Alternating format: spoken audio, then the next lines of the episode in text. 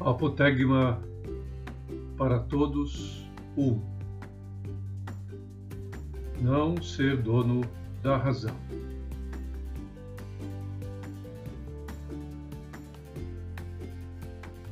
Olá. Para ter paz de espírito e ser dela transmissor, não se aborreça com as atitudes e palavras que contrariam as suas convicções e muito menos com as que contradizem as suas opiniões. Afinal, ninguém é dono da verdade e nem tão sábio a ponto de estar sempre com a razão.